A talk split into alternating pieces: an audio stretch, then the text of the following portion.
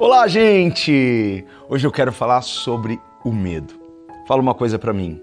Você já sentiu medo? Mas muito medo mesmo. Deixa eu contar uma história para você, bem legal. Esses dias eu fui desafiado pelo meu filho a saltar de paraquedas. E uau, gente. Que medo, que medo disso. Você já saltou de paraquedas alguma vez na sua vida? E eu estava com medo, mas muito medo mesmo. Até a hora que, que eu saltei de paraquedas. Eu não sei se você já percebeu, mas parece que sentir medo é pior do que a coisa em si.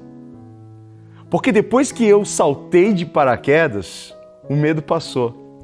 E eu lá, curtindo aquele visual, na, naquela loucura, eu falei: Meu Deus, por que, que eu não fiz isso antes? Por que, que eu não experimentei isso antes? É justamente porque o medo me impedia. Você tem consciência das experiências que você já perdeu na sua vida só por causa do medo? E aonde você estaria agora se você não tivesse medo? Você já se fez essa pergunta? Onde eu estaria agora se não tivesse tanto medo? O medo deixa as coisas bem bagunçadas na nossa mente. A nossa cabeça fica um turbilhão. Nós somos atormentados pelo medo, nós somos paralisados pelo medo. E o que nos faz livres do medo é saber que nós somos amados por Deus. Como o amor de Deus é libertador, nos liberta desse sentimento de medo. Em muitos lugares na Bíblia, você vai encontrar Deus dizendo o seguinte: Não temas, porque eu sou contigo. Não tenhas medo, porque eu sou o seu Deus. E pensar que Deus está conosco em todo momento é um bom pensamento. E você precisa ter o hábito de fazer isso constantemente sempre pensar nisso. Deus está comigo. Deus está comigo. Ele está presente comigo. Em 1 João 4,18 diz assim: No amor não existe medo. Pelo contrário, o perfeito amor lança fora o medo.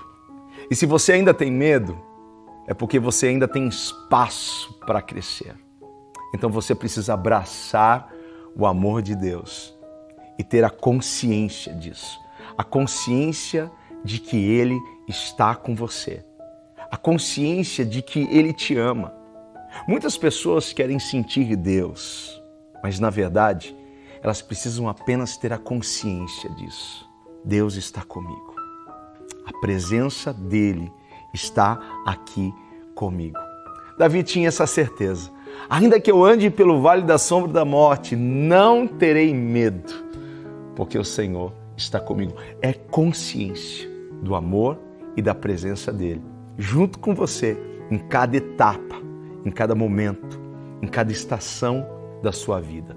Nós amamos os nossos filhos e nós queremos dar o melhor para os nossos filhos, não é mesmo?